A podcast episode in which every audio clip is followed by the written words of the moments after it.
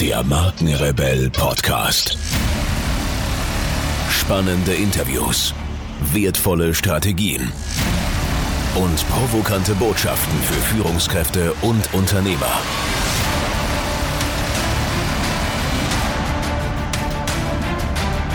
Stell dich den Herausforderungen der Digitalisierung und setze als Marke ein Zeichen.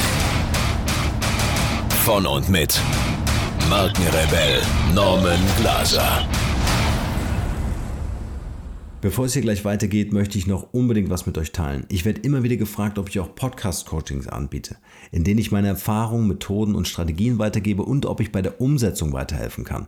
Und Leute, ich finde es großartig, dass so viele von euch ihren eigenen Podcast starten wollen, das Unternehmen den Podcast als internes Kommunikationsinstrument verstehen oder auch als Hidden Champion im Online-Marketing sehen. Also das, was ich mit dem Markenrebellen über 70.000 Hörern pro Monat bereits erfolgreich geschafft habe, möchte ich nun mit euch teilen. Wenn ihr Lust habt auf ein kostenfreies 20-Minuten-Coaching, dann bewerbt euch jetzt unter markenrebell.de slash podcastcoaching und ich verspreche euch in diesen 20 Minuten so viel Know-how rauszuhauen, so viele Hacks mit euch zu teilen, dass ihr Praxis, Praxis und nochmal Praxis bekommt. Also ins Internet markenrebell.de slash podcastcoaching und dann schaffen wir das mit eurem Podcast auch. Und nun geht's weiter hier. Viel Spaß. Here we go. Herzlich willkommen zu einer weiteren Podcast-Interview-Folge. Vielen Dank für eure Zeit und schön, dass ihr wieder reinhört. Die Deutsche Bahn hat gut lachen, denn die Anzahl der Fahrgäste steigt und steigt. Damit die Kunden die Treue halten und Reisen per Bahn noch beliebter wird, sind innovative Ideen nicht nur gefragt, sondern ausdrücklich erwünscht. Wie macht das die Deutsche Bahn? Wie innovativ kann ein Konzern, der 310.000 Mitarbeiter beschäftigt und 12 Millionen Personen pro Tag per Bus und Bahn transportiert, wirklich sein? Manuel Gerres ist seit November 2016 bei der Deutschen Bahn verantwortlich für die Entwicklung neuer digitaler Geschäftsmodelle und einer von zwei Geschäftsführern der DB Digital Ventures. Die Ende 2016 neu gegründete Gesellschaft evaluiert und fördert für den Konzern strategisch passende Startups sowie schnell wachsende Deutsche Bahn interne Geschäftsmodelle. Manuel Geres koordiniert dabei auch den Ausbau des internationalen Investoren-, Unternehmens- und Gründernetzwerks im digitalen Umfeld. Eine spannende Aufgabe, die sich nach einem Reisekoffer voller Erfahrungen, Mut und Entschlossenheit, Überzeugungskraft, Experimentierfreude und Vertrauen anhört. Lasst uns hören, ob alles gut und pünktlich auf der Schiene läuft und freut euch auf das heutige Podcast-Interview mit meinem Gast Manuel Gerres. Viel Spaß dabei.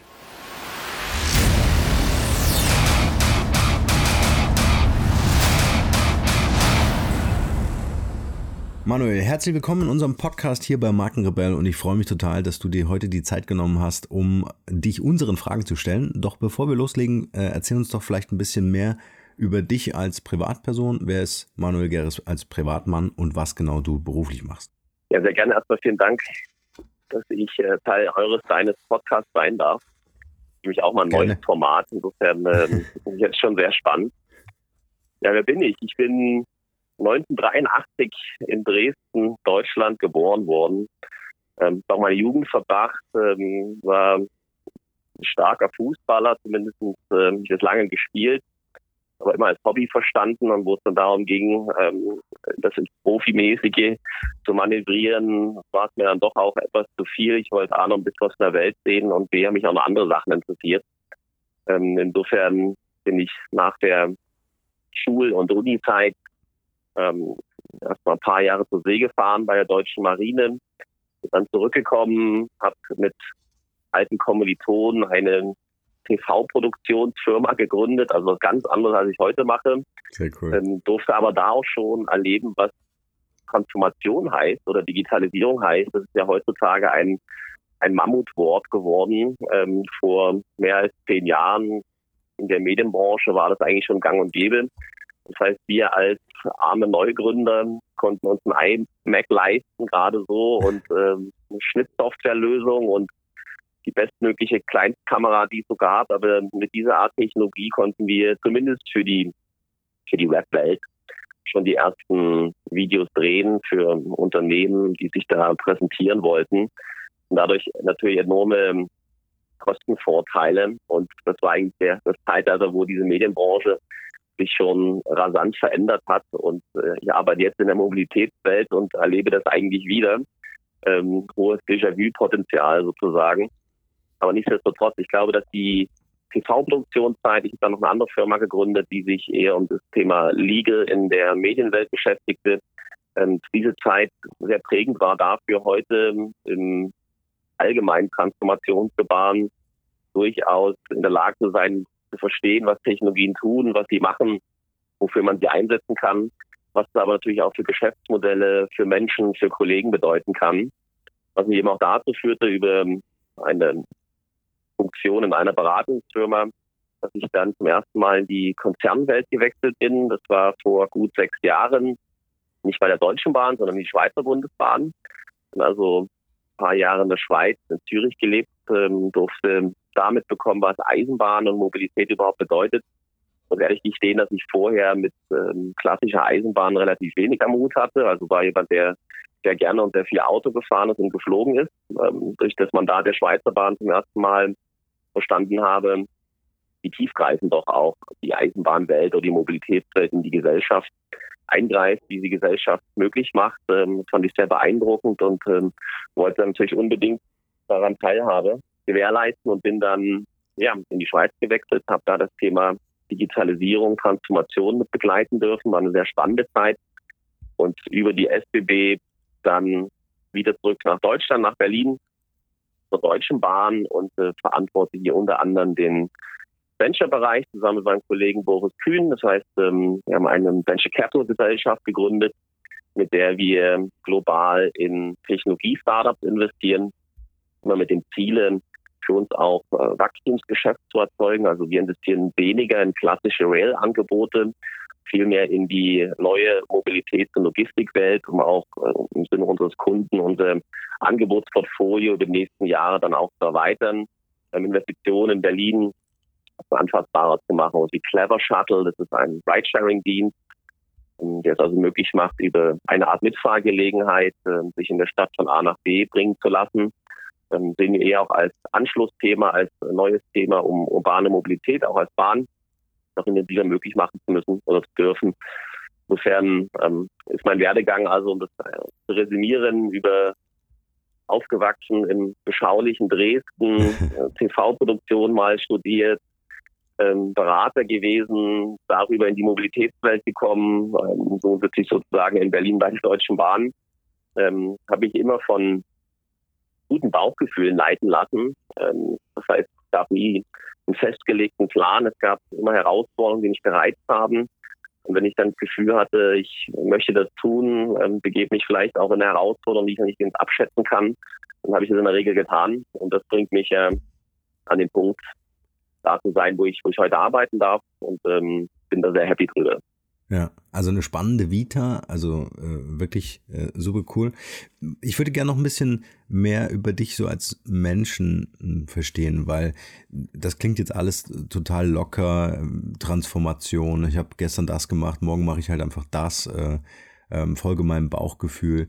Welche äh, Eigenschaften bringst du als Mensch mit, äh, die es dir möglich macht, Veränderungen so auch anzunehmen und das vielleicht auch als ähm, ähm, als was, als was, als, als, als was Positives einfach zu sehen, also dafür aufgeschlossen zu sein. Ja, also ich denke, die Grundlage als Mensch sehr neugierig zu sein, das hilft schon mal. Ja. Also alles, was neu da ist, ob das technologische Gadgets sind, ob das neue Geschäftsmodelle sind, ob das ähm, neue Entwicklungen der Wirtschaft sind, das hat mich schon seit äh, Lebtag interessiert. Ähm, ich denke, das ist sicher eine gute Grundvoraussetzung, ähm, tiefer auch ein Verständnis für diese Technologien aufzubauen. Und ich glaube, wenn man was tiefer versteht oder dadurch besser einschätzen, einschätzen kann, dann wird man sicher auch aufgeschlossener gegenüber dieser Sache. Hat ja doch immer auch viel mit, mit Wissen und, und Bildung zu tun. Mhm. Das dann selber für sich zu reflektieren, um darauf dann nach vorne zu schauen. Und das selber von mir behaupten wollen, ein, ein, ein Mensch zu sein, der grundsätzlich auch aufgeschlossen ist, der viel nach vorne guckt, ähm, der gerne auch mitgestaltet, mitverändert. Also ich denke, das ist eine DNA, die in dem Job oder auch generell in der Zeit, in der wir uns befinden, sehr gut hilft. Ähm, es ist aber auch immer wieder natürlich wichtig, ein, ein Netzwerk an Personen, Freunden, Familie um sich herum zu haben, die ähm, einen auch einschätzen können, die einem auch viel mit auf den Weg geben können, die einem auch ähm, ja, Hinweise geben können, wenn man vielleicht mal zu schnell unterwegs ist oder zu begeistert von gewissen Sachen ist. Ähm, das hilft dann natürlich immer auch, äh, ein bisschen Boot der Tatsachen nicht außer, außer Acht zu lassen. Aber ich denke, dass ich sicherlich eine, eine, eine, eine wertvolle eigene DNA grundsätzlich also Aufgeschlossenheit zu haben und ähm, ein tiefes Verständnis für, für Sachen auf, aufzubauen. Ähm, ich sehe das wirklich als Grundlage dessen, sicherlich positive oder zukunftsgewandte mit auch neuen Technologien geschäftsmodell umzugehen. Versteht man es nicht richtig, kann man es nicht richtig einschätzen, ähm, verlässt man sich allenfalls auch auf, auf ähm, mediale Berichterstattung um gewisse Sachen, die, die immer eine gewisse Betrachtungsweise, aber nicht äh, alles widerspiegelt, dann mhm. kann schon mal passieren, dass man vielleicht eher scheuer wird, äh, eher abneigender wird. Insofern ähm, versuche ich mir sehr viel Wissen um Themen anzueignen, um dann auf Basis des Verständnisses dann äh, sehr stark auch nach vorne gucken zu können. Ja. ja. Wie organisierst du so diese Weiterentwicklung von dir selbst? Hast du einen Mentor? Gibt es eine Peer Group, die du dir so über die Jahre aufgebaut hast?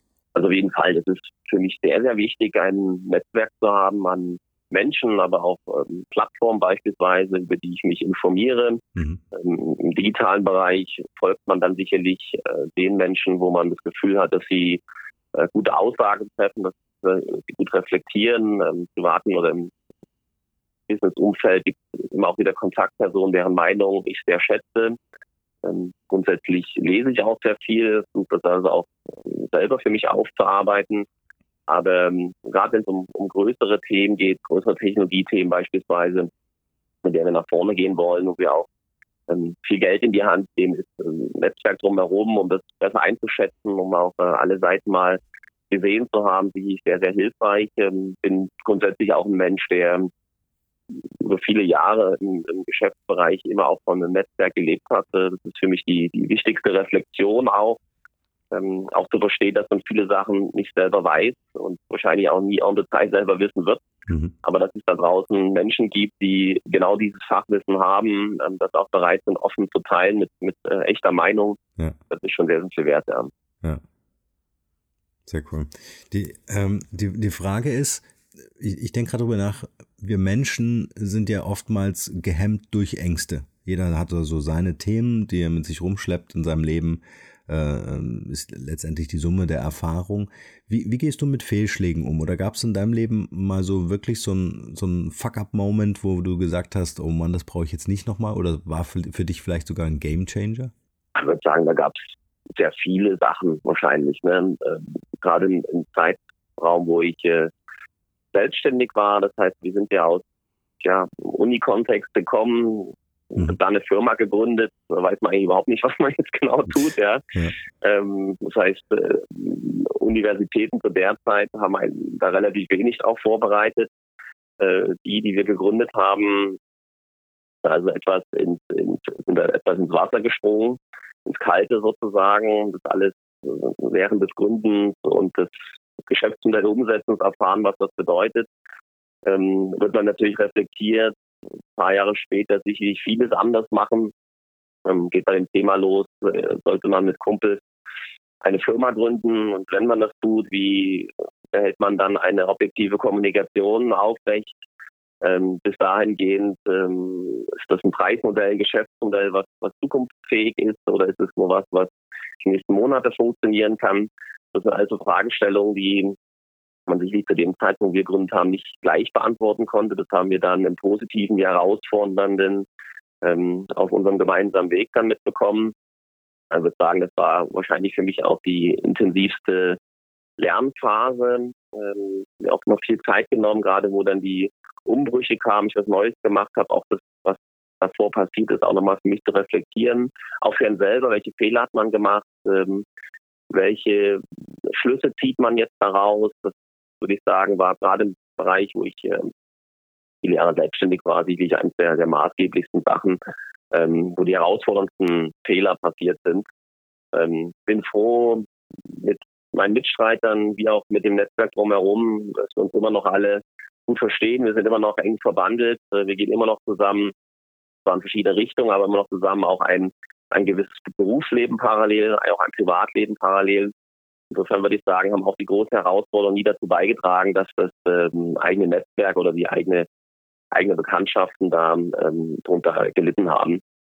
Ähm, ich denke nur, dass der Zeitraum, wie gesagt, der Selbstständigkeit, ich finde es gut, wenn man das mal erlebt, wenn man das mal mitbekommt. Das hilft mir auch im, im äh, jetzt aktuellen Konzernalltag, auch anders einschätzen zu können. Ich weiß auch mehr oder intensiver, was, was für Startups Gründer bedeutet, was sie gerade tun und in welche Richtung sie laufen. Ähm, sicherlich dann die, die positiven, der positive Wissensaufbau, den man hat, um heute auch äh, den Job gut machen zu können, in dem ich gerade hier arbeiten darf. Ja. Mhm.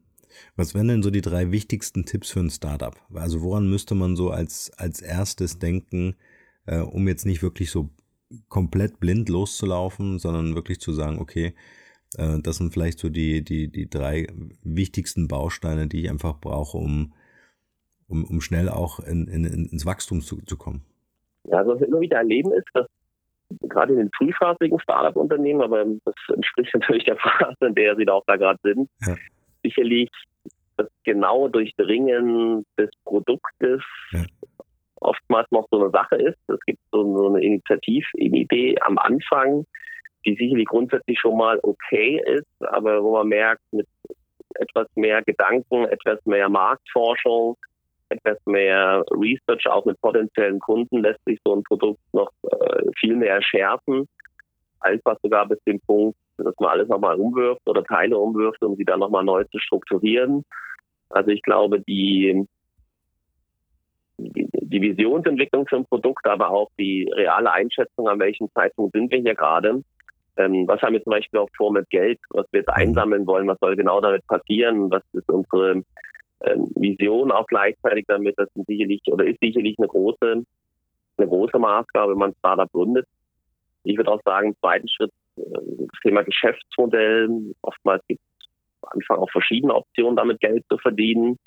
Wir merken immer auch wieder bei Startup-Unternehmen, dass man da zu schnell zumacht, also mhm. sich dann auf ein Geschäftsmodell konzentriert, die anderen dann, ich sag mal, runterpriorisiert oder komplett weglässt. Ähm, dabei ist die Erfahrung eigentlich in den Wachstumsphasen, dass sich auch Geschäftsmodelle nochmal drehen können, dass ähm, ein Produkt sich nochmal drehen kann. Also auch die Flexibilität äh, geschäftsmodellseitig zumindest immer mal wieder zu hinterfragen, ähm, den Ist-Zustand zu prüfen und auch viel selber mal einzugestehen, okay, den Weg, den ich jetzt laufe, den, den, der war gut, aber das ist nicht das, wo das Produkt mal hin soll. Äh, ich muss mich dann auch verändern. Das ist sicherlich eine wichtige DNA, was mich auch zum, zum dritten Punkt bringt. Bin ich ein guter Gründer? Schaffe ich sowas? Ähm, und vor allem habe ich ein gutes Team um mich rum, ähm, Mitgründer, die mich verstehen, die ich verstehe, wo wir in guten wie in herausfordernden Zeiten auch zusammenhalten können, ähm, Fachwissen natürlich haben, aber auch, sag mal, ein, ein, ein Zusammenhalt, ähm, der uns äh, durch viele Phasen des Unternehmertums auch bringt. Ja. Wir haben viele auch immer wieder gute Firmen gesehen. Gute Firmen sind des Geschäfts und des Produktes, wo aber das Team dann in Schwabbel gekommen ist und ähm, hast du dann ein Team, was nicht mehr funktioniert, was sich ähm, nicht offen und ehrlich begegnet, dann ist ja auch das beste Geschäftsmodell, das beste Produkt nicht. Ähm, Erfahrungswerte zeigen natürlich, dass man das immer erst weiß, wenn man viele Monate, Jahre zusammenarbeitet. Ähm, das ist sicherlich so, denn Unternehmertum bringt einen in extreme Situationen, die man sicherlich vorab dann einfach auch nie miteinander durchlebt hat. Aber ich denke, so eine gewisse Grundstimmung lässt sich ja von Anfang an schon ähm, ausmalen, ähm, kann das funktionieren zusammen oder kann es nicht funktionieren. Aber das sind so aus meiner Perspektive so die Top drei Themen, äh, auf die wir auch sehr stark schauen, wenn wir mit äh, Startup-Unternehmen sprechen. Ja. ja. Ja, ich glaube auch, dass die Unternehmenskultur ganz, ganz wesentlich ist. Ne? Also wie fühlt sich jemand tatsächlich wohl? Wie kriege ich meine, meine Leute mit Digitalkompetenzen auch irgendwo gebunden an die Idee, an die, an die große Vision, an die Sehnsucht, dass das ähm, am Ende erfolgreich ist. Was mir immer wieder auffällt in, in meinen Beratungen bei Startups ist äh, diese, diese uneingeschränkte Liebe zum Produkt und dann, dann natürlich auch so die, die Blindheit, die dadurch entsteht. Weißt du, was ich meine? Ja, auf, auf jeden Fall. Ich meine, das geht einem ja äh, ab und zu auch mal selber so. Man ist ja. dann total in einem Thema drin, man äh, möchte das unbedingt. Ähm, und das bringt mich zurück zu dem Punkt, den ich mal meinte ähm, ganz zu Beginn äh, ein gutes Netzwerk, äh, dessen Reflexion man ja, schätzt, ja, ist da unheimlich viel wert. Ich äh, ziehe das auch immer zu Rate, gerade wenn ich das Gefühl habe, dass äh, ich ein Thema jetzt unbedingt möchte, ähm, neigt man generell auch einmal dazu, gewissen Tunnelblick zu erzeugen.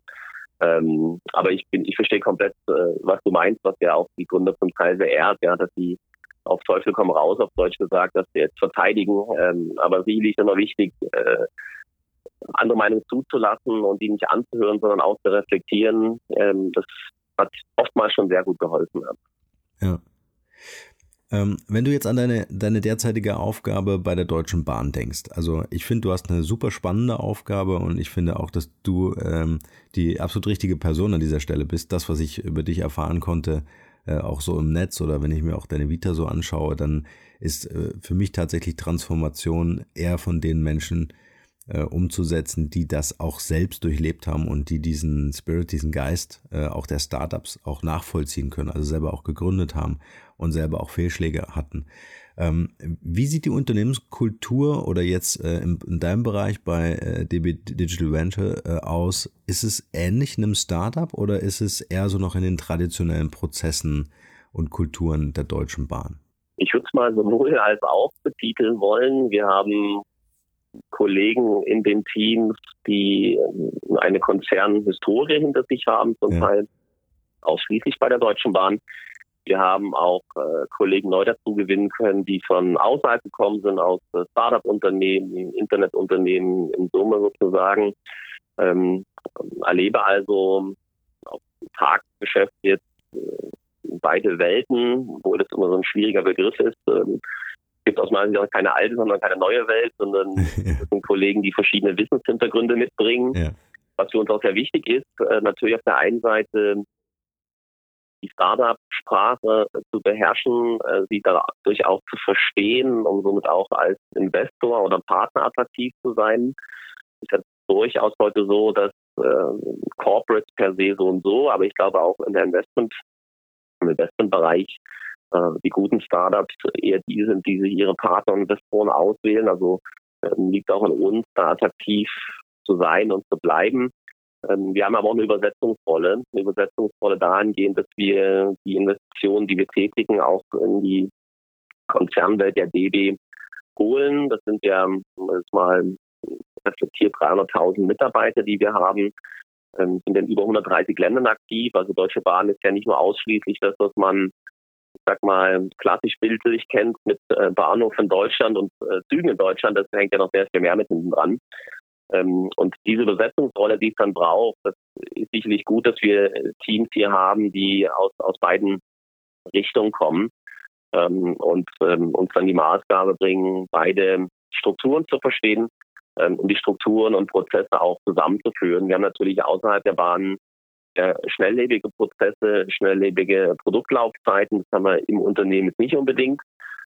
Aber die Prozesse zusammenzuführen, auch unseren internen Kollegen zu verdeutlichen, wie dieses Startup arbeitet, wie es integriert werden kann, ähm, da hilft, dass wir das, das Fachverständnis auf beiden Seiten in den Teams aufgebaut haben. Ja. ja.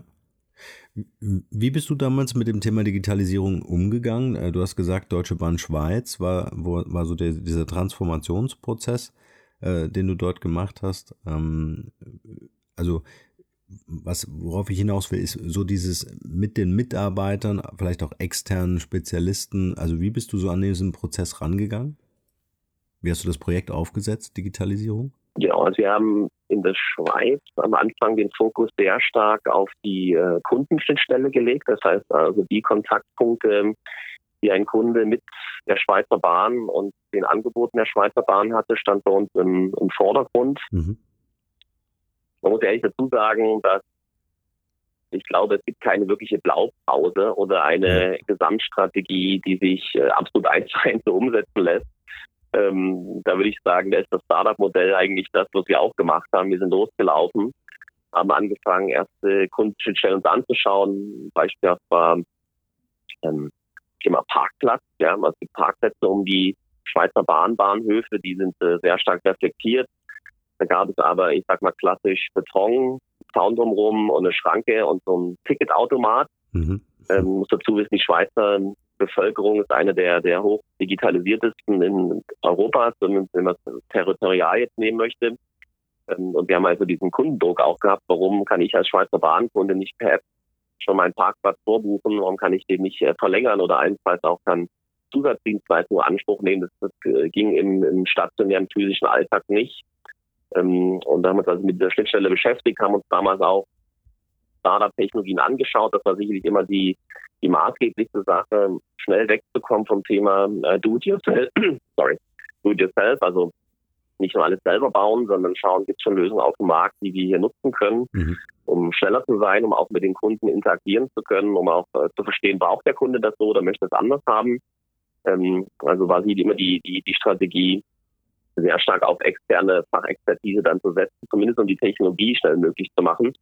Ähm, und dann war eher unsere Aufgabe, die, die Integration nachhaltig vorzunehmen, äh, was natürlich auch immer mit gewissen Herausforderungen verbunden ist. Ähm, eine, eine Corporate IT funktioniert eben ganz anders als eine Startup-IT und ähm, bringt man nun Schweizer IT-Recht und Schweizer IT-Server zusammen mit einem Startup, ähm, wo auf einer Amazon Cloud in Indien liegt, dann kann man sich vorstellen, dass es da einige Prozesse anzupassen und viele Gespräche zu führen gab, bis diese Technologie ein Zuhause da gefunden hat.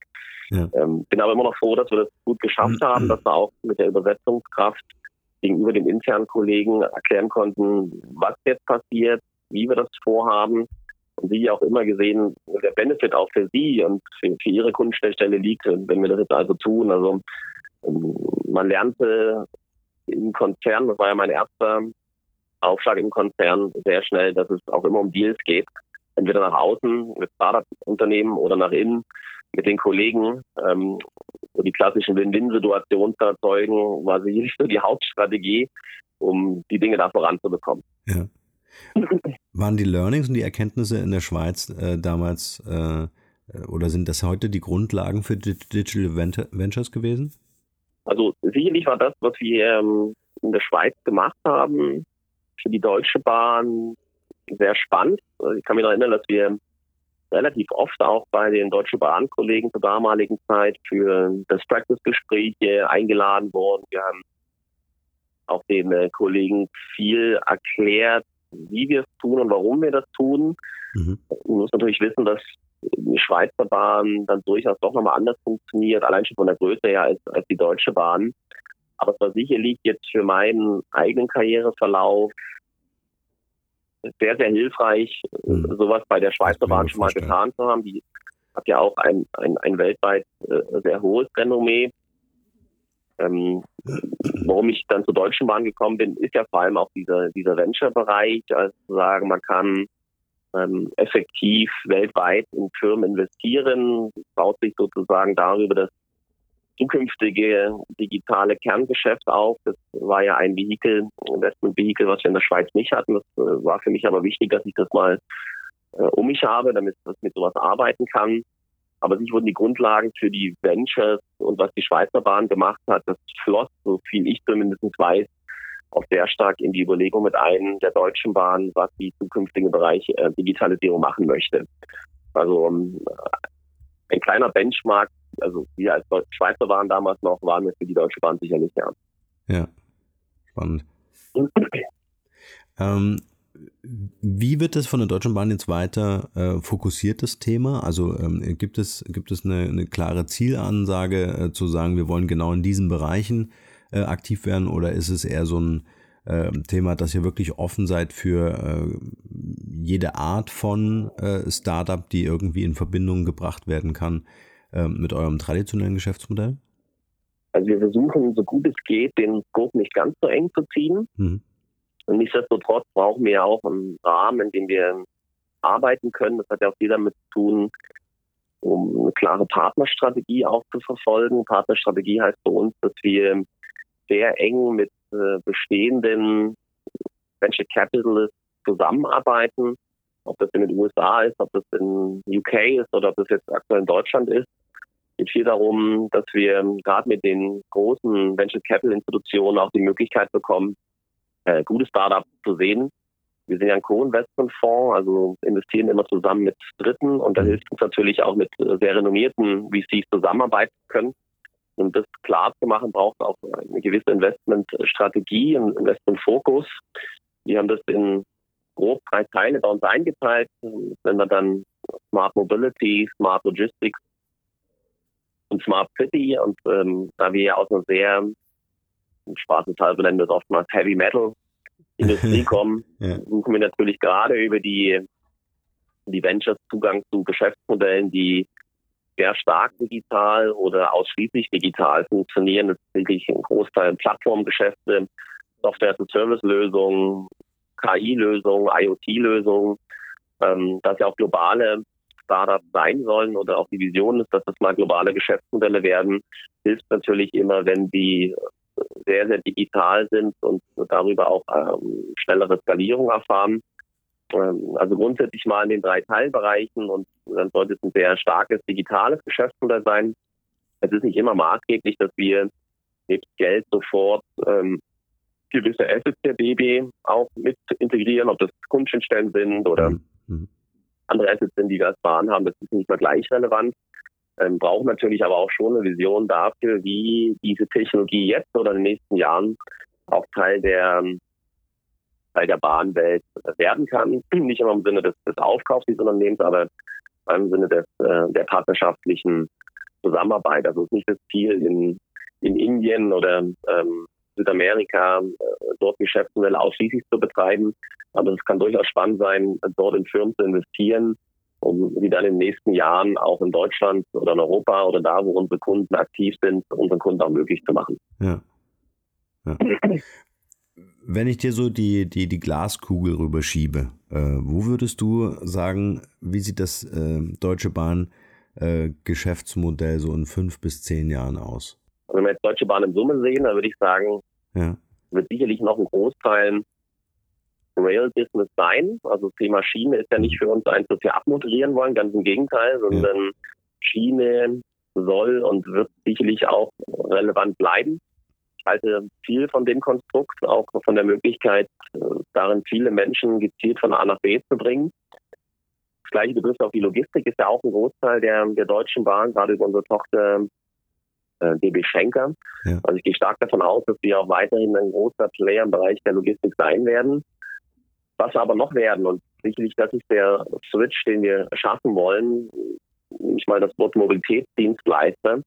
Das heißt also, die Angebotsvielfalt im Mobilitätsbereich äh, wollen wir stark erhöhen, auch mit der Venture, dass wir also Möglichkeiten haben, unseren Kunden nebst den klassischen Rail auch viel stärker noch äh, individuellere Mobilität, urbanere Mobilität anzubieten. Und äh, ich glaube, das wird auch die Vision für uns als Venture sein, aber auch als, als Deutsche Bahn sein, also den, den hohen Fokus Rail behalten, aber zukünftig uns eben als, als starken globaleren Mobilitätsdienstleister dann auch positioniert haben. Ja. Wenn ich dich jetzt bitten würde, was ich natürlich tue, äh, äh, einem Unternehmer, der dir, der dir gegenübersteht, ähm, zu sagen, das sind vielleicht so die drei wichtigsten Faktoren, auf die du achten solltest äh, in Sachen Digitalisierung weil ja äh, viele Unternehmen in Deutschland ähm, ihr Geschäftsmodell dahingehend überprüfen, vielleicht ergänzen, sich dem Thema vielleicht erstmalig widmen. Was würdest du sagen, was sind so deine, deine, deine, deine drei wichtigsten Sachen, wo du sagst, äh, die bitte immer im Auge behalten, da bitte fokussieren? Also ich persönlich finde ganz wichtig, dass man als Unternehmen sich eine Vision erstmal entwickelt. Das heißt, was möchte ich als Unternehmen, was möchte ich meinem Kunden in den nächsten Jahren anbieten, wo möchte ich hinwachsen, was soll meine Identität auch als digitaleres, äh, transformiertes Unternehmen, was möchte ich da sein? Merke ich immer wieder, dass es da ähm, Herausforderungen gibt, äh, ein klares Bild zu erzeugen und durch das unklare Bild äh, werden auch die nachfolgenden operativen Schritte unklar. Also ich denke, es ist sehr, sich eine Vision zuzulegen, die als Zielbild für sich selber für die Kunden, für die Mitarbeiter und zählen noch Betriebsräte, Aufsichtsräte mit dazu verständlich ist, äh, wo man auch 100 Prozent dahinter steht äh, in seiner Kommunikation, aber auch in seinen Aktionen. Ähm, habe ich die Vision, brauche ich natürlich eine Strategie, die umzusetzen. Das kommt sicherlich sehr viel dann da rein. Ähm, welche Technologien brauche ich dafür? Ähm, wo finde ich die? Muss ich die selber entwickeln oder gibt es die auf dem externen Markt? Kann ich die also anders zugänglich machen? Ähm, wie wird auch meine Personalstrategie aussehen? Habe ich schon die richtigen Leute im Unternehmen? Habe ich sie nicht? Ähm, sicherlich ist immer wichtig, sich dann auch zu öffnen, ähm, partnerschaftlicher zu werden. mehr Konnektivität auch nach außen und zu anderen Unternehmen möglich zu machen. Ähm, was ich fatal finde, ist, nicht auf die eigenen Mitarbeiter aufzuhören. Also die sind ja irgendwo auch das, das Kapital und die Aktiva, die es im Unternehmen bisher immer gab, die dafür Sorge getragen haben, dass das Unternehmen dasteht, wo es ist. Also auch äh, Programme für die Mitarbeiter zu entwickeln, ähm, in die digitalisiertere Welt hineinzuwachsen und klarzumachen, dass sie wichtig sind und wichtig bleiben. Also keine Demotivation zu erzeugen, weil man jetzt augenscheinlich äh, sehr viel nach außen tut und so viel Fachwissen von außen reinholt. Das ist sicherlich ein Teil der Lösung, aber sicherlich die ganze. Ähm, also die Mitarbeiter nicht verlieren, halte ich für, für sehr, sehr wichtig, weil sie doch einen Großteil der DNA des Unternehmens ausmachen.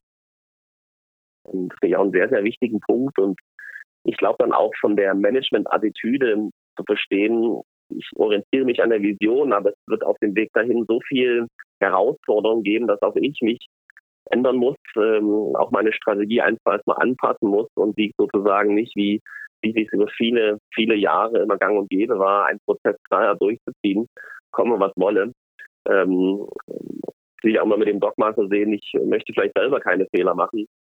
Das ist hier der falsche Punkt, ähm, denn dafür ist die aktuelle Zeit und die aktuelle Digitalisierungszeit einfach zu schnell. Also ich glaube auch als, als, als Management zu verstehen, man ist nicht unfehlbar, man wird sehr viel anpassen müssen und man muss da auch mit guten Vorbild vorangehen, das Eingestehen, das Kommunizieren, dass ein Fehler passiert ist, das ist jetzt neue Herausforderung da. Wir passen das aber so und so an. Ich halte es für eine sehr wichtige Management-Attitüde, die umso stärker jetzt verlangt wird, als vielleicht die letzten paar Jahrzehnte der Fall war. Ja, ja. Wie wäre denn dein Tipp? Ähm, das, womit ich ja auch ständig konfrontiert bin, ist so das ganze Thema, welche Technologie setzt du ein? Äh, wer entscheidet das? Wer ähm, äh, wer, wer kann mitsprechen im Unternehmen, wenn es darum geht, eine künstliche Intelligenz zu bauen oder über Blockchain-Technologie äh, nachzudenken und dergleichen. Ähm, es gab so eine Story, äh, die mir mal passiert ist.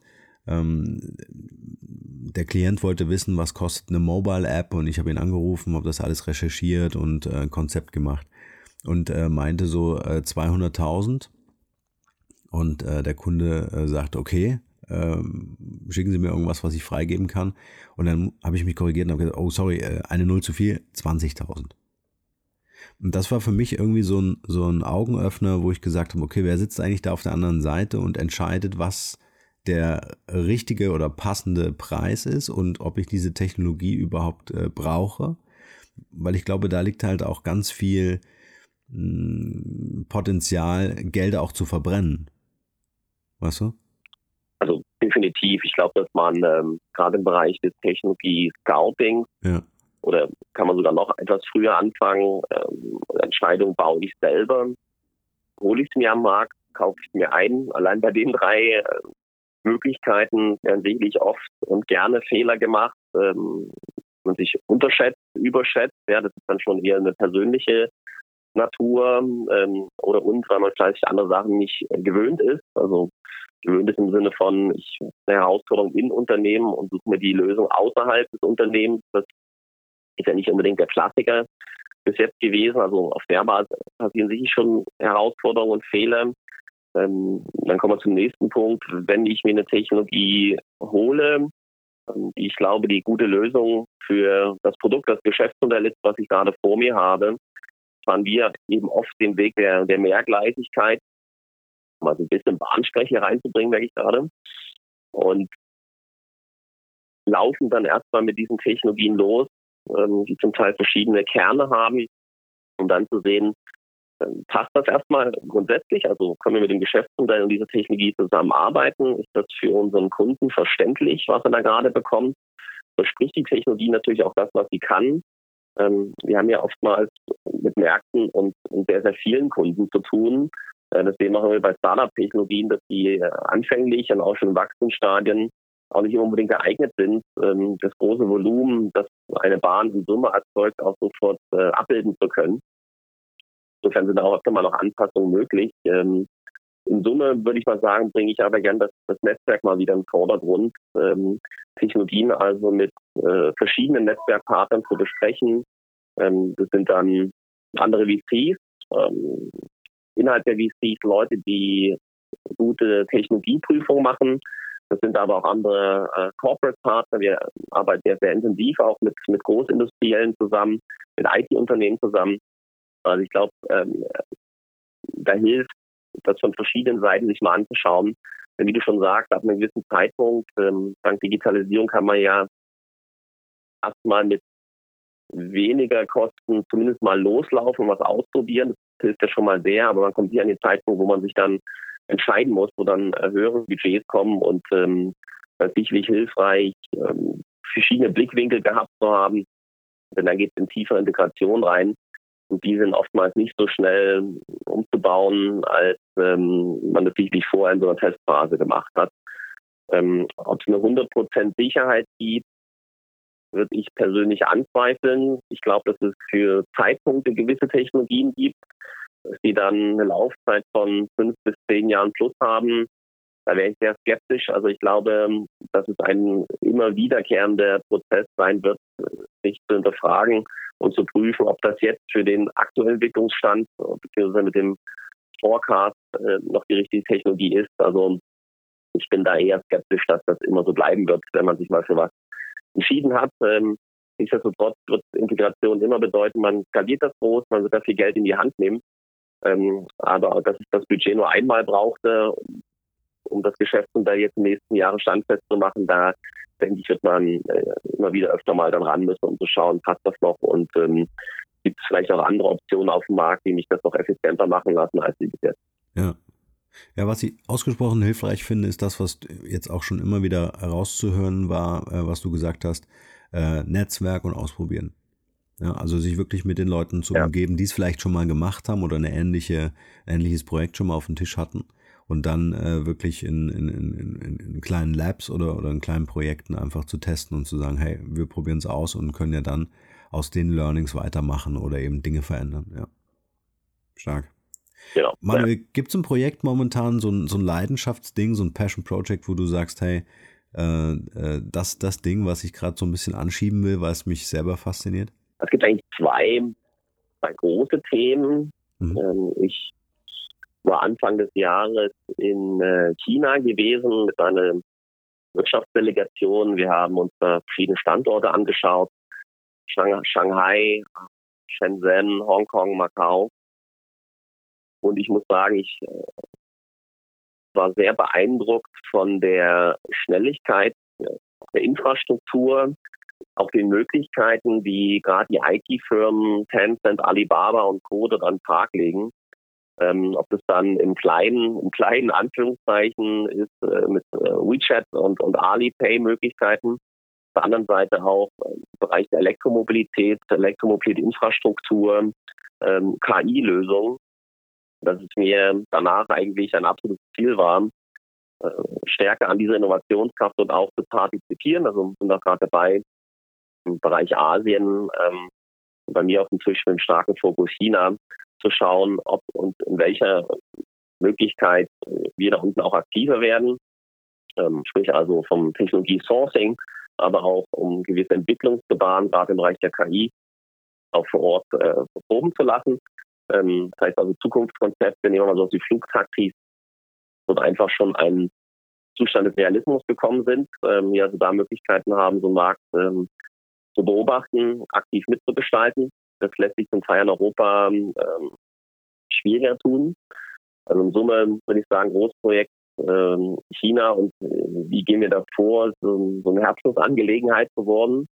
Ähm, das zweite Thema was mich natürlich sehr beschäftigt, ist noch, noch tiefer auch in die äh, Transformation unserer Belegschaften einzusteigen. Ich komme ja sehr stark vom Thema Technologie, Geschäftsmodellen, äh, Investitionen. Ähm, ich formiere mich jetzt momentan mehr auch im Austausch mit unseren HR-Kollegen, dieses Wissen A natürlich auch nach innen noch stärker möglich äh, zu machen, dass man ähm, das Wissen, was wir hat, da auch den Kollegen zur Verfügung stellt, aber eben auch noch stärker in die in die Prozesse jetzt reinzukommen, wie schaffen wir es entsprechend gute Schulungsmaßnahmen aufzusetzen, wie entwickeln wir eine eine HR-Strategie, die es möglich macht, ähm, auch mit neuen Arbeitsmodellen ähm, neue Kollegen an uns zu binden, in das Unternehmen zu holen, also CVs auch hier aufzubauen, die äh, uns möglich machen, auch ein, ein digitales Geschäft lang halt, lang, äh, nachhaltig, sorry, aus uns heraus äh, zu betreiben. Ähm, das ist so die, die zweite große Passion, die mich äh, umtreibt und ähm, auch immer mehr Teil meines Arbeitslebens momentan wird. Ja. Super spannende Themen, also gerade auch international ausgerichtet. Ähm, sehr, sehr, sehr spannend. Manuel, ich habe noch eine kleine Quick QA-Session vorbereitet. Die Hörer dieses Podcasts wissen, ich habe ja. ein paar Fragen, auf die ich dich bitte ganz kurz zu antworten, einfach was dir dazu einfällt, ganz spontan, ganz aus dem Bauch raus. Gerne. Manuel, was ist deine Mission in einem Satz? Deine persönliche Mission? Meine persönliche Vision oder Mission im, im Beruflichen ist es, ja. sich unsere Bahn und unsere Kunden in das äh, digitale Zeitalter zu bekommen, ähm, Leben da einfacher und smarter zu machen. Auf persönlicher Ebene ist sicherlich die, sich immer wieder zu reflektieren, ist man noch der Art Mensch, der man sein möchte, ja. ähm, der man nach außen, nach innen sein möchte, um sicherlich einfach eine angenommene Person der Zeitgeschichte zu bleiben. Ja, ja. ja aber bist du. Kann ich bestätigen. kann ich leider schwer selber einschätzen. Ähm, aber da die meisten immer noch rangehen, wenn ich anrufe, nehme ich mal an, dass das noch ganz gut funktioniert. Ja. Ja. Ähm, hast du ein Talent, von dem bisher keiner was weiß? Ich, also ich glaube zumindest weniger wissen. Ich habe viele Jahre auch Musik aufgelegt. Bis ja. nach Neuseeland hat mich das gebracht. Stark. Ähm, da ich nicht mehr tue und das auch nicht jeden Tag so von mir gebe, ist sicherlich was, was äh, Kollegen und sicher auch äh, Leute aus der Business ja gar nicht wissen. Ähm, war aber auch für mich eine, eine, sehr prägende Zeit, hat mir sehr viel Spaß gemacht. Also eine hohe Leidenschaft für äh, Musikproduktion ja. und äh, Musikdarbietung äh, ist sicherlich Großteil auch meiner meiner privaten DNA, ja. Ja, schön. Wenn die Leute an dich denken, was wäre das eine Wort, wofür du selbst als Marke bekannt sein willst oder schon bist? Also spontan würde ich sagen, das Wort aufgeschlossen. Ja. Welcher Moment oder Rat hatte für dich einen besonders nachhaltigen Einfluss auf dein heutiges Leben? Also das eine, eine Ereignis, das ist äh, doch relativ äh, schwierig zu fassen. Ich würde aber mal sagen, wenn ich jetzt meinen beruflichen Alltag sehe, war sicherlich die Entscheidung, damals zur Schweizer Bahn zu gehen, also in diesem Marktsegment und in dieser Unternehmensstruktur, schrägstrich Konzernen, ja. der bestimmt dafür, was ich heute tun darf. Also das war sicherlich eine der äh, Lebensweg einschneidendsten Entscheidungen und Ereignisse, äh, diesen Schritt gemacht zu haben. Ja. ja. Was ist das Wertvollste, was wir von dir lernen können? Ich würde sagen, eine Neugierigkeit in allen Lebenslagen, eigentlich immer mitzubringen, hohe Aufgeschlossenheit mitzubringen und sicherlich den Boden der Tatsachen dabei nicht aus dem Auge zu verlieren. Das ist was, was mich äh, sehr beschäftigt, worauf ich mich auch sehr reflektiere und ähm, für was ich auch immer gerne stehen möchte. Ja. Kannst du uns eine Internet-Resource oder eine Mobile-App nennen, die du der Community hier empfehlen würdest? Und wer es mal ausprobieren möchte, sollte das gerne tun, indem er mal die App What Reverse sich runterlädt. Ähm, ich muss dazu angeben, dass es eine Beteiligung von uns ist. Also bin da persönlich wie auch äh, beruflich ein bisschen verhaftet. Ja. ja. Ähm, aber es ist eine App, die die Welt digital neu oder neues Adresssystem entwickelt hat.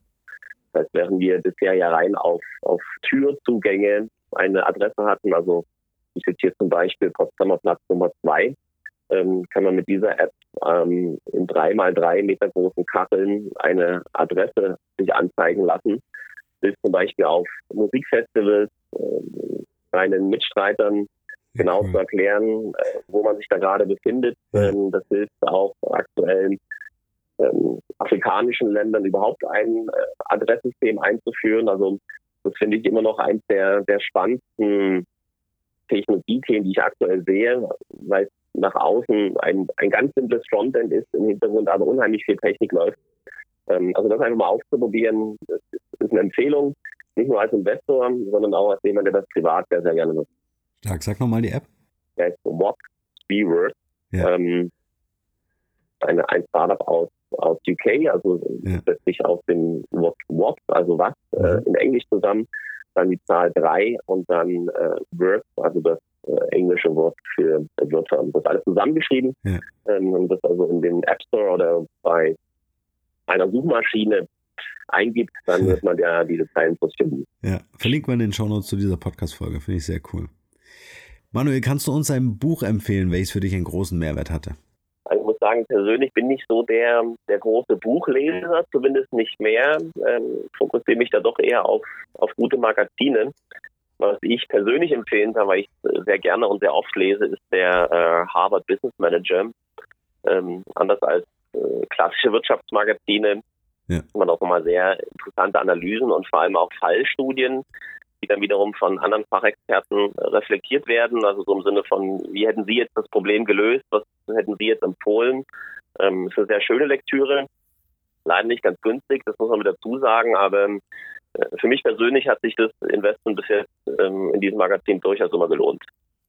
Okay, packen wir auch mit in die Show Notes. Ähm, also welche drei Interviewgäste würdest du diesem Podcast oder für diesen Podcast empfehlen, wenn du an das Thema Personal Branding, Digitalisierung denkst? Wen würdest du selbst im Podcast gern mal hören?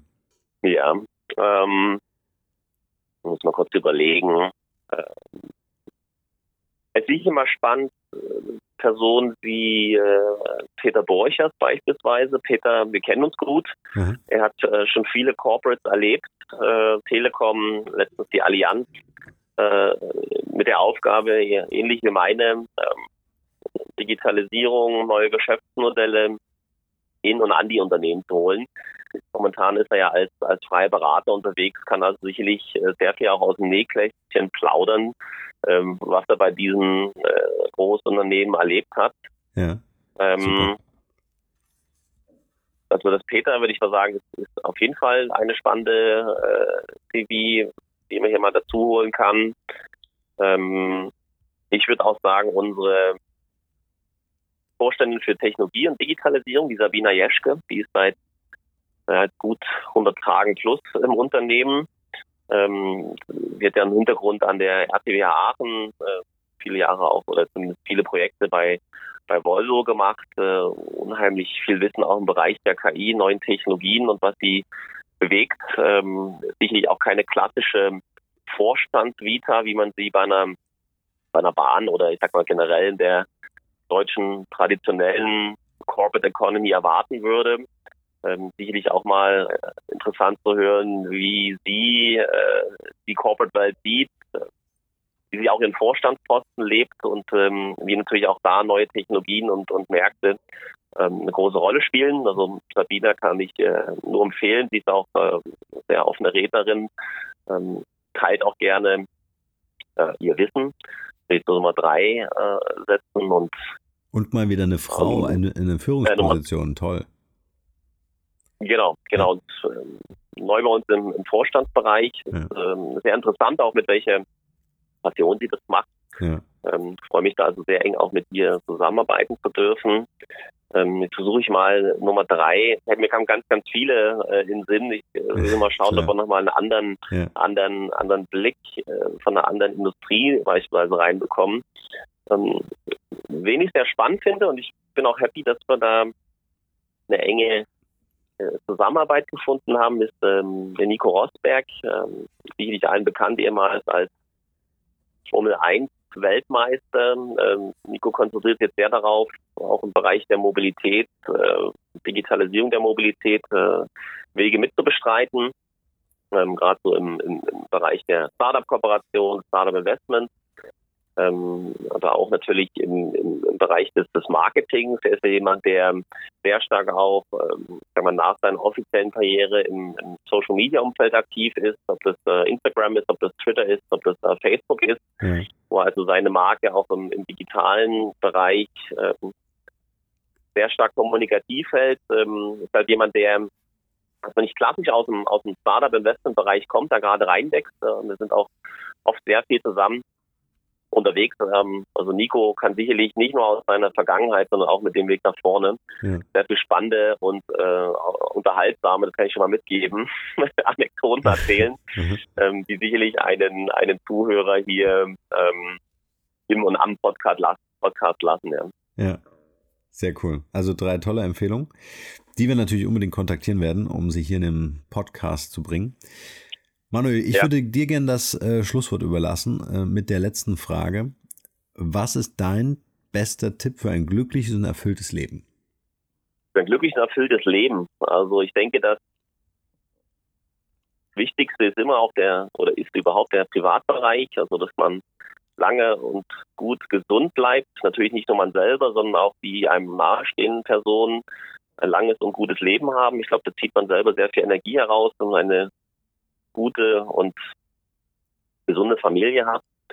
Ähm, nichtsdestotrotz macht einem natürlich auch das Berufsleben äh, oder macht das Berufsleben viel von seinem Leben aus. Wir arbeiten alle gerne und viel. Also würde ich mich natürlich freuen, wenn ich weiterhin so spannende und herausfordernde Jobs und Aktivitäten machen darf und ähm, werde auch alles dafür tun, dass äh, mir das auch weiterhin, dass das auch weiterhin mein, mein persönlicher und privater Weg bleiben wird. Ähm, das kann man immer nicht alleine regeln, das, ist man auch nicht alleine immer für verantwortlich, aber man kann sich das Beste dafür tun, dass zumindest das positive Karma einen beraten und wie im beruflichen immer ein guter Wegbegleiter ist. Und ähm, das sollte dann schon so klappen. Ansonsten ist es ja wie immer im Leben, es kommt anders als man denkt. Ich hoffe hier in dem Fall jetzt nicht. ähm, aber äh, das sicherlich auch im Leben ab und zu mal ja, ich sag mal, Umwälzungen passieren, die man eben nicht planen konnte und sich auf neue Sachen einstellen muss. Das hilft einem, ist aber sehr aktiv zu bleiben und eigentlich auch im Kopf ähm, auch, auch so aktiv zu bleiben weiterhin, dass man äh, sich auch neuen Challenges stellt. Ich finde das immer noch mit am, am spannendsten im Leben, auch nochmal Dinge ganz anders zu machen, nochmal umzuplanen, äh, nochmal neue Dinge zu erleben. Also ich glaube, ich hoffe zumindest, dass die Aufgeschlossenheit dafür auch weiter, weiter äh, sich durch mein Leben zieht. Ja. Super. Manuel, vielen, vielen Dank für dieses sympathische Gespräch und die Einblicke bei der Deutschen Bahn ja. zum Thema Digitalisierung. Und auf bald. Hier noch eine wichtige Info für alle die unter euch, die sich mit dem normalen E-Mail-Newsletter nicht zufrieden geben können, die noch ein paar Deep Dives vertragen können und zusätzlich eine wertvolle Content-Lieferung auf Ihr Smartphone für clever halten. Den empfehle ich unbedingt unseren neuen und vor allem kostenlosen Messenger-Service. Ganz egal, ob ihr WhatsApp, Facebook Messenger, Insta oder Telegram verwendet, wir liefern euch alle neuen Podcast-Folgen, natürlich unseren monatlichen Ratgeber als E-Book sowie weitere spannende Informationen frei Haus in eure Lieblings-App. Und das alles kostenlos und ohne Werbespam. Das verspreche ich euch. Geht dafür einfach auf unsere Website www.markenrebell.de und klickt im Menü oben auf den Punkt Service. Probiert es einfach mal aus. Es ist kinderleicht und seid gespannt, was hier in den kommenden Wochen so alles abgeht. Wenn euch dieser Podcast gefallen hat, wären wir euch sehr verbunden, wenn ihr euch kurz Zeit nehmen könntet und uns eine Bewertung bei iTunes da lasst. Das dauert nur wenige Sekunden und ihr helft damit, dass auch andere diese Informationen erreichen und wir diesen Podcast für euch noch viel, viel besser machen können. That's it. Alle Informationen wie immer in den Shownotes. Nur das Beste für euch und bleibt rebellisch. Bis bald. Ciao.